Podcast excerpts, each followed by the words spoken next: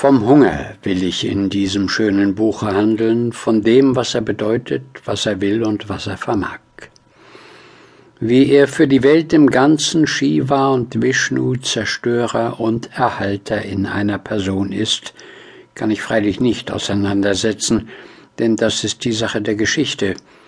Aber schildern kann ich, wie er im Einzelnen zerstörend und erhaltend wirkt und wirken wird bis an der Weltende.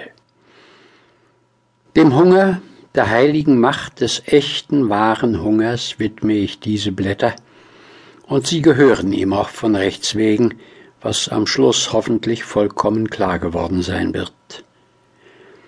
Mit letzterer Versicherung bin ich einer weiteren Vorrede, welche zur Gemütlichkeit, Erregung und Aufregung des Lesers doch nur das wenigste beitragen würde, überhoben, und beginne meine Geschichte mit unbegrenztem Wohlwollen sowohl gegen Mitwelt und Nachwelt als auch gegen mich selber. Und alle mir im Lauf der Erzählung vorübergleitenden Schattenbilder des großen Entstehens, Seins und Vergehens, des unendlichen Werdens, welches man Weltentwicklung nennt, welches freilich ein wenig interessanter und reicher als dieses Buch ist, das aber auch nicht wie dieses Buch in drei Teilen zu einem befriedigenden Abschluss kommen muss.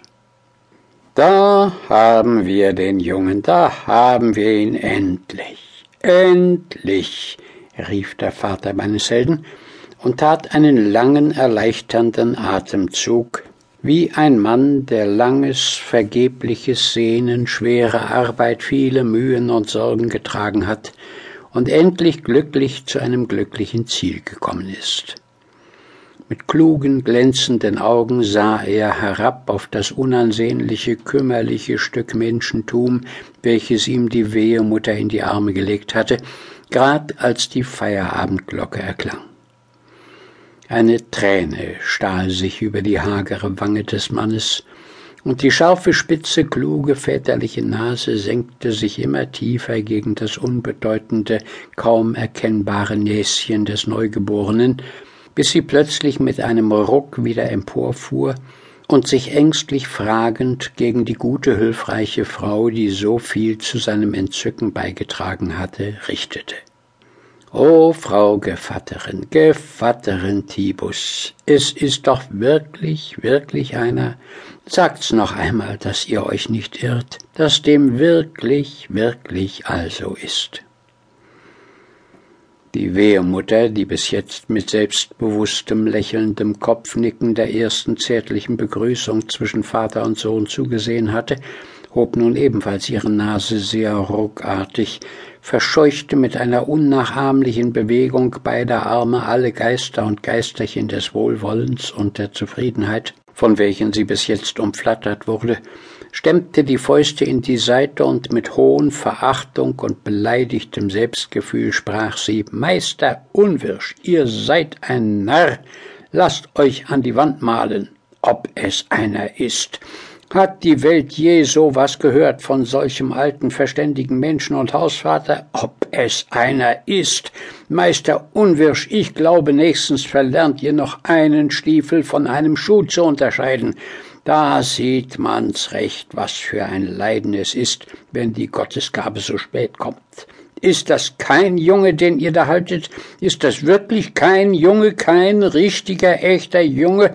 Jesus, wenn die alte Kreatur nicht das arme Geschöpf in den Armen hielte, so möchte ich ihr schon eine Tachtel um solch eine nichtsnutzige, fürwitzige Frage stechen. Kein Junge! Wohl ist es ein Junge, Gevatter Pechtrat, zwar keiner von die schwersten, aber doch ein Junge wie was. Und wieso ist's kein Junge? Ist nicht der Buonaparte, der Napoleon, wieder unterwegs übers Wasser und gibt's nicht Krieg und Katzbalgerei zwischen heute und morgen? Und braucht man etwan keine Jungen und werden nicht etwan in jetziger gesegneter und geschlagener Zeit mehr Jungen als Mädchen drum in die Welt gesetzt? Und kommen nicht auf ein Mädchen drei Jungen und kommt ihr mir so Gevatter? Und wollt einer gewickelten und gewiegten Person nichtswürdige Fragen stellen? Lasst euch an die Wand malen, Gevatter Unwirsch, und drunter schreiben, wofür ich euch halte. Gebt her den Jungen. Ihr seid gar nicht wert, dass er sich mit euch abgibt. Marsch fort mit euch zu eurer Frau. Am Ende fragt ihr die auch noch, ob's ein Junge ist.